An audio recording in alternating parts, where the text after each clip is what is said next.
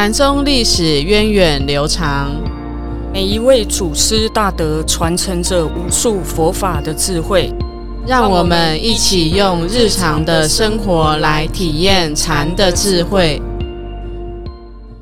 各位听众朋友，大家好，欢迎收听《禅不禅》，我是常正法师，我是严舍法师。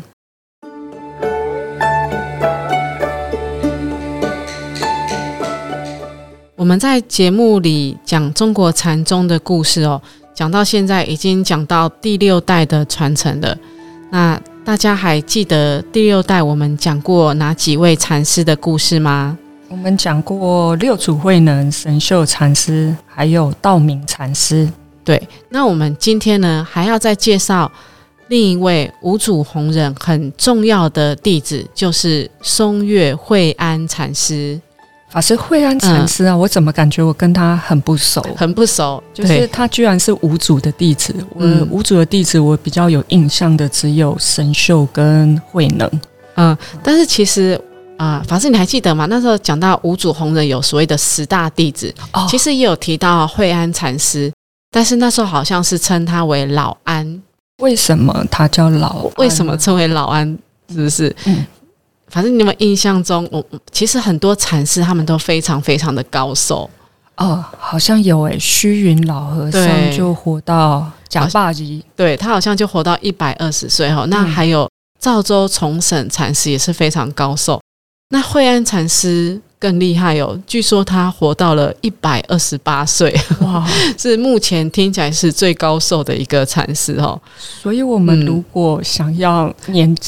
长命百岁，学禅修，对身心健康，就可以比较活比较久这样子。那刚才我们讲到说，呃，五祖弘忍十大弟子里面有一个称为老安，就是惠安。嗯，那为什么会称他为老安呢？因因为他在遇到他的老师，遇到五祖弘忍的时候，他已经七十多岁了。哇，嗯，所以跟他的师兄弟比起来，那个年纪就。就是大很多，所以就称他为老安。像慧能禅师啊，跟惠安禅师就相差了五十七岁，你看将近相差了一甲子哦，所以又称他为老安禅师。那这个老安禅师呢，他是在隋朝的时候，对，他就开始啊有在修学佛法。那在隋朝这个年代呢，就是隋文帝开国的时候啊，这个隋文帝他非常的崇奉佛教，但是呢，其实他对于这个僧众他是有很严格的规定的，就是你不能随便出家，要政府许可才可以出家。对，那如果政府不许可，你就不可以随便出家。嗯，那这个老安禅师呢？他他当初好像就是偷偷自己默默的出家，他没有经过政府认证，对，所以应该是偷偷出家嘛，所以他一开始呢，他其实是在深山里面修行。对，那等到这个隋文帝将他的位置传给隋炀帝，大家都知道隋炀帝，呃，他登基的时候呢，他就开始开凿运河，嗯，然后争取很多的这个庶民啊，来挖通这个渠道。就是换句话说，就是压榨百姓为劳工。对他损伤了大量的民间的劳力，而且也让因为开开那个渠道嘛，很多人流离失所。那这时候老安他并并没有就躲在山中哦，他就出来起食化缘，给这些快要饿死的灾民啊，这些民众来吃。那他这个这样子的一个善行哦，其实。也有传到皇帝的耳朵，嗯，所以其实皇帝就想要召见他，嗯，因为他就是帮助了很多的百姓，让他们不会饿死。诶，结果皇帝要召见他，他就怎么样？躲更远，对，他就躲更远了。他就原本在他是湖北人嘛，湖北荆州就是现在的襄阳人，然后他就躲躲到湖南这个衡岳寺里面，那一样是像就是行头陀行这样子哦，嗯，他就是日中一时，树下一宿。这样子，然后有时候是在墓，就是坟墓边打坐；有时候就陆地而坐，去行头陀行这样。子。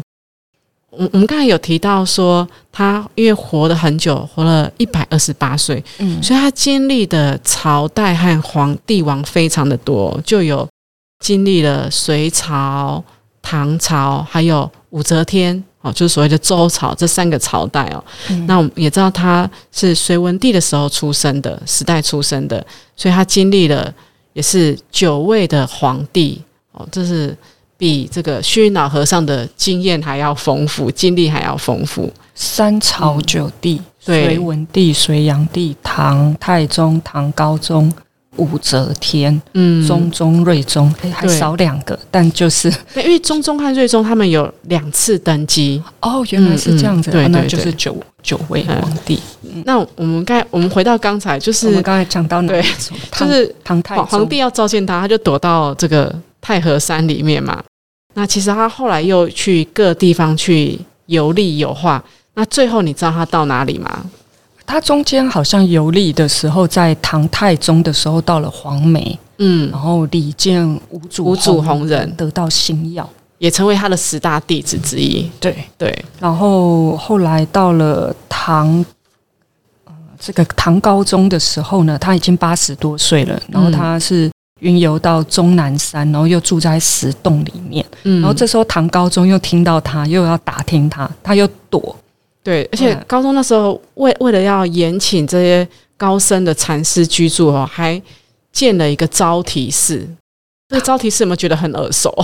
我在印象中好像这个招提寺是日本的唐招提寺这样子，就很有名。嗯，因为日日本的确在唐朝的时候跟中国有很多文化上的交流啊，包括佛教上的交流，所以很多我们现在去日本，如果去旅游的时候，我们都还可以看到很多类似像唐朝的建筑等等，其实都是当时的一个。都是唐朝的对当时建筑结的影响构，所以其实你说有一个日本的唐招提寺哦，这个的确也是大概也是那个时候的影响流传到现在。果反而觉得现在嗯很有名，就以为这间寺院是日本的，没想到在唐高宗其实唐朝就有对。好，那其实唐高宗他也有要呃延请惠安禅师到招提寺，那惠安禅师去了没有？他没有，他就在躲一个地方，嗯，他来到了嵩山的少林寺。对。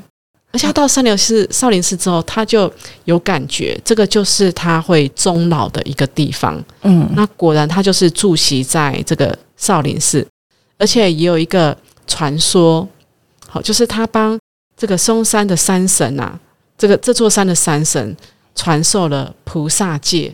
那这个传说一传开的时候，哇，其实当时天下的人听到这个传闻哦，就对他是更加的信服，所以就有很多的这个我们说参访啊，或是想要来做他的弟子的人就越来越多。络绎不绝的对，络绎不绝。不过这一段我特别的有感哦，因为他在史书上面是写说，在武则天那个年代，武后胜利二年某夜风雨交加，这个师呢即为嵩山神受菩萨戒。我就想说，这也太玄妙。可是我后来想一想，其实也还好，因为我们现在法鼓山上会有举办幽冥戒，嗯就是哎，我们好像二月还是三月就要受菩萨戒了嘛。对，那有一天的晚上，就是会受这个幽冥戒，就是帮幽冥界就是帮有情众生，他们没有人生，可是就是帮有情众生来来求戒。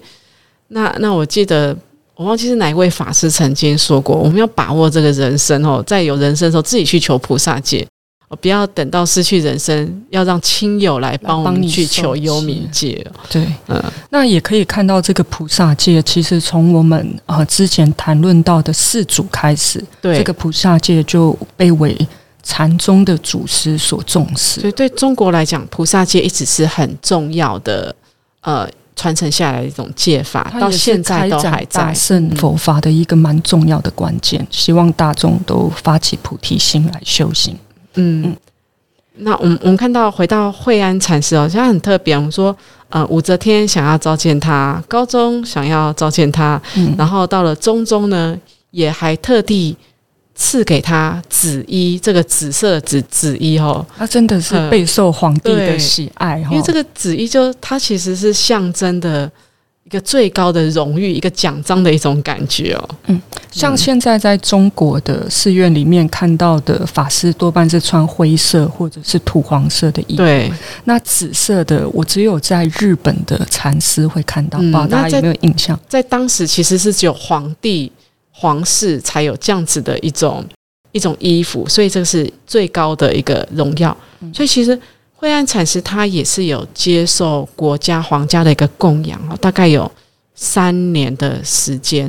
嗯，不过在这个之前，我们我们刚才有说到，其实武武则天的时候，他也是非常的崇敬佛教嘛，所以他有请神秀禅师为他的国师。嗯，那其实他也想要礼请惠安禅师为他的国师，只是惠安禅师当时就婉拒了。哦，那不不管是惠安禅师也好，神秀禅师也好，诶，其实他们当时都都有推荐，共同推荐一个人惠能。对，所以可以。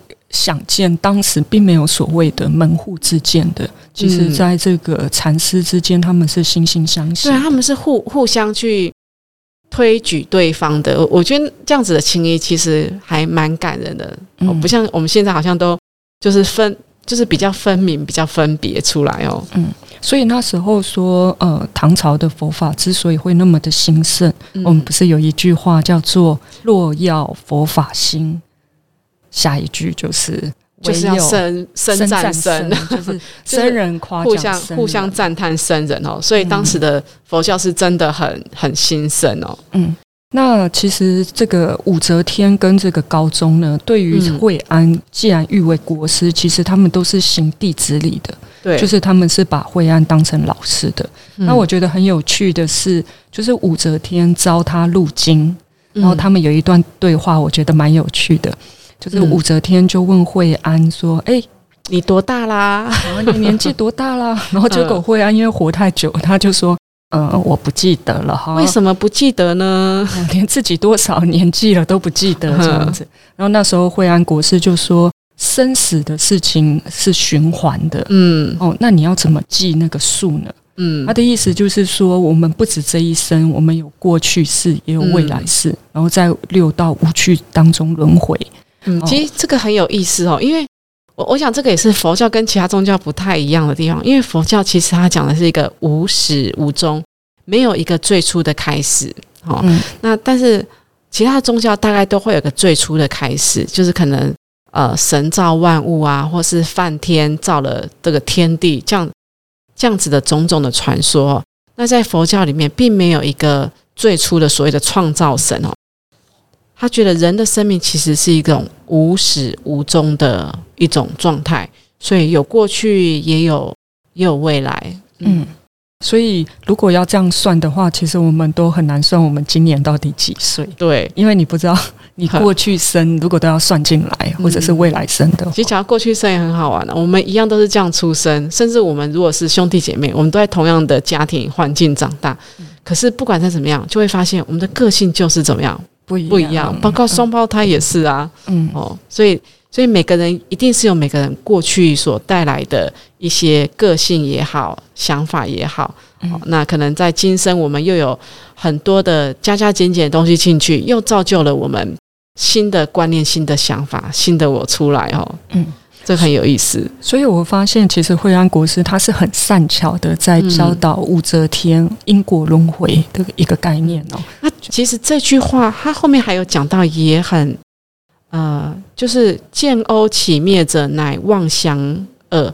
这个欧是山田水在一个区别的区哦，就是水泡的意思。嗯，其实，在我们中间所经历的这些现象，都好像是水泡在起灭一样。嗯，哦，都是一个妄想。那从出世到动向，哦，就是从我们第一念到这个看到开展出来的种种现象，都是这样子，生灭都是这样子，哈，所以这些生命的到底几岁根本不用去记。那这一段其实也让我想到《楞严经》，其实里面也讲到，呃，常常提点我们说，诶，我们都会把这个假的现象当做是真的，哦，所以有任务为己。就是把我们的色身呢，就当做是真正的自己。哦，那其实我我们都都是这个大海里面的一个小小的水泡而已。哈，起灭是它根本，即使我们灭了，也是回归到大海里面了。那所以后，但楞严经讲的更深了。如果我们要真正去了然自知，哦，就是除非说我们去看到我们的一个。真正看到我们的清净本性是常住不灭的一个法性身哦，才有真正有可能去体会。那这这讲的很深，可是我觉得我们可以去做一个练习的关照，就是我我们常常会很在意很多事情啊，很在意自己的想法有没有被采纳，或是很在意这个现象怎么会这样子呈现。可是我们也可以去关照，其实不管是我的想法也好，现象的呈现也好，都会不断在变化，嗯哦，都会不在。那这个变化其实有。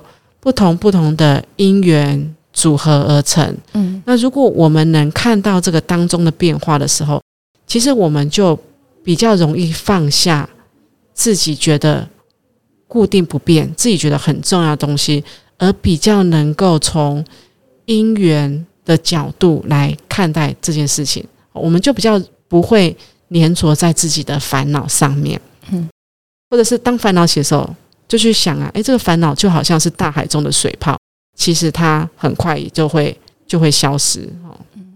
法师刚才讲这一段大海与波浪的这个，我就想到蔡志忠他画了一个漫画，他就是有一个小海浪啊，就跟大海浪讲说：“ 你好大哦，我那么小。”哦，我觉得我好自卑哦，这样子。那其实这个大海浪就跟小波浪讲说：“哎，我们都是大海啊。嗯，那你你现在小小的，也许你等一下会变大。嗯，所以可是我们就会着在现在说啊，我长得没有那么好看，或者是我现在的条件没有那么好而感到难过。可是都忘记自己其实是大海的一部分，这样子。对啊，就像刚才法师讲的，哎，我现在没有这么好看，我的条件就是很多烦恼都是。都是从哪边开始？从我开始，我觉得我没有怎么样，然后我我我怎么样？怎其实很多发现我们的烦恼都是从我这个地方开始延伸出去、开展出来的。但是我我们真的如果去看到说，其实我们自己的想法也是一直在改变，我们的感觉也是一直在改变。可是当我停在一个地方的时候，我坚持要这样子的时候，就很容易会引起烦恼。嗯，所以其实我们生活中的烦恼，其实都是。来自于，就像师傅讲的，都是来自于自我中心的一种执着。对，自我中心的执着，其实执我们常讲执着，执着讲的就是这个自我中心。嗯，所以这个就是我觉得惠安国师他就是用这样的方式在表达，就是传递佛法的哦，就很有趣，就只是问个年纪而已，嗯，哦，也可以讲出讲出这这么深的见地出来哦。不过武则天当时的确也是非常的护持佛教，是，而且这一个我觉得还蛮有意思的一个故事哦。我们知道武则天她有帮她自己取了一个这这个叫什么字嘛？就是那个叫一个日月当空，念成照，对不对？嗯嗯嗯。其实他这是有意思的，哦因为武则天觉得自己是转轮圣王来着的。是如果看他的这个身份跟地位，确实是就是一代的国君啊，嗯，所以他取这个名字，认为自己是转轮圣王这样子，而且很好玩，他他其实他有找到这个经典的依据，他就利用佛教这个大云经，哦，大云经还有大云经书里面，他就有讲到嘛，就甚至当时的一个法一个出家人叫法朗，他在写大云经书的时候，就是解大云经的解释的时候，他就。讲到说哦，武则天呢是弥勒下生做阎浮提主，好，就算弥勒他是弥勒下生的，然后是这个世界的一个转轮圣王哈。那在大云经里面呢，也也讲到说，佛受记了东方日月光天子，成为中国的一个国王，这样子一个这样子一个解释，这样子一个经文哦。所以因为日月光天子嘛，所以他就把自己这个字号呢取为日月当空，就是照。所以，其实从他取的这个字里面，我就知道，他其实他跟佛教的关系，这一点是蛮蛮有意思。他一方面又用佛教的经典来证明自己的自己的地位，然后自己是一个女众，但是当皇帝这样子一个好像很名正言顺的方式。然后一方面，他的确他又是蛮护持佛教的，有种相辅相成这样子的一个感觉在。嗯，这是当时一个时代还蛮有趣的一个。一件事情哦，那我们再回过头看惠安禅师哦，其实惠安禅师不只是受到这几位皇帝的重视，那他和他的师兄弟就是六祖慧能哦，虽然他们差了五十七岁哦，这么大的一个差距，可是他们之间的情谊，他们之间的道情，其实也是非常非常好的。哦。就包括，哎，法师，你之前不是有分享一个故事吗？嗯，就是那时候，其实，呃，刚才有讲到神秀跟惠安都被武则天列为国师嘛。那所以，当这个惠安国师他要，嗯，就是神秀他比较早走，神秀先圆寂之后，他的弟子呢，就是就邀请这个惠安国师可以到玉泉寺来当他们的老师。嗯，所以。其实这个惠安跟神秀之间的关系是非常的，彼此是都是很信任的。嗯，那另外就是，如果是慧能的话，其实，在五祖门下跟慧能熟识的弟子是不多的，反而这个老安跟慧能门相是比较契合的。所以我记得慧能座下有一个很重要的弟子，就是南岳怀让。对，那。南岳怀让其实他一开始并不是就直接找慧能当他的老师，而是先找老安禅师，就是惠安禅师，对不对？嗯。好，那当时呢，其实怀让他是和另外一个坦然坦然禅师哦，去一起去见惠，对，一起去见惠安。在当时的一个见面还有问答之中呢，诶，坦然禅师他得到了一个一个入口，一个入门，可是。怀让禅师，他他在当时哈，他并没有这么的契机，因此惠这个惠安禅师他就跟怀让讲说，让他去找谁？找慧能？对，找慧能禅师，他就推荐慧能禅师是更适合他的老师哦，所以他会把这个弟子往那，把这个学徒往那边去引荐。甚至惠安他要快要圆寂以前呢，他有一个弟子哦，叫进藏。进藏法师他其实也是在惠安坐下学习了十多年哦，也是非常深入惠安教法弟子。那他快圆寂的时候，也是跟这个进藏法师讲说：“诶，我如果圆寂之后呢，你可以去找慧能学习。”嗯，所以他也会把自己的弟子引荐给慧能。对对对。嗯，所以他们之前的他们之间的这个默契，还有对彼此的信任是非常非常的够。那其实不止这样，因为我们知道常说慧能的教法是属于一种顿法，对。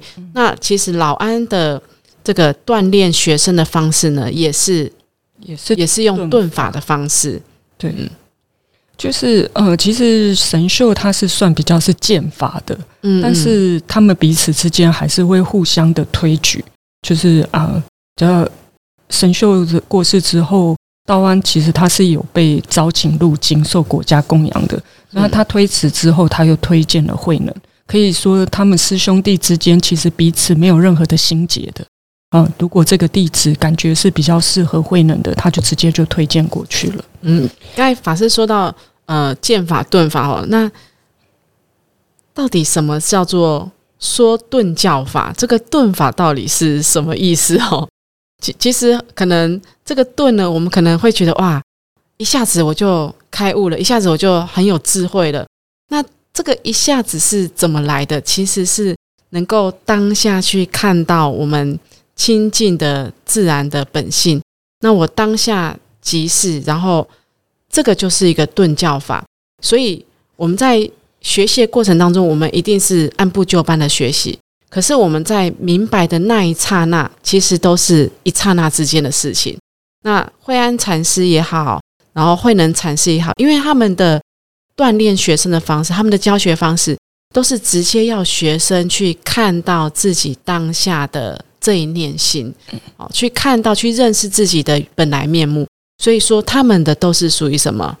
顿悟的法门都是在说顿教的一个方法，哦，大概是这样子的一个差别。那到了神龙五年的三月八号那一天呢，有一天惠安就突然嘱咐他的弟子说：“嗯，哎，如果我过世了之后，请把我的尸体呢就放在树林里，等待野火来焚化它吧。”然后就突然做了这样的交代。嗯，就果果然哈，他的弟子。在他的老师圆寂之后呢，就把老师的这个色身就放在森林里面，就真的就看到野火自焚哦，然后也留下了很许多的舍利子，我们就看到多颗的舍利子，然后武则天还特地去把这些舍利子请回到宫中来供养，所以真的是一代高僧哦。那他过世的时候，其实他是在官房里面端身正坐，作化而走往生的，也是看到他来去非常自在的一面哦。好，那我们今天介绍了从越惠安禅师。到这里，哦我们也看到中国禅宗是越来越蓬勃发展了。那之前可能都是一个老师传给一个弟子，好，包括出住会客，然后生禅道信一脉单传，对，一脉单传，好像这个弟子都很少。可是我们慢慢看到，这个弟子是可以去弘扬佛法，弟子是越来越多，所以禅宗也是越来越蓬勃发展。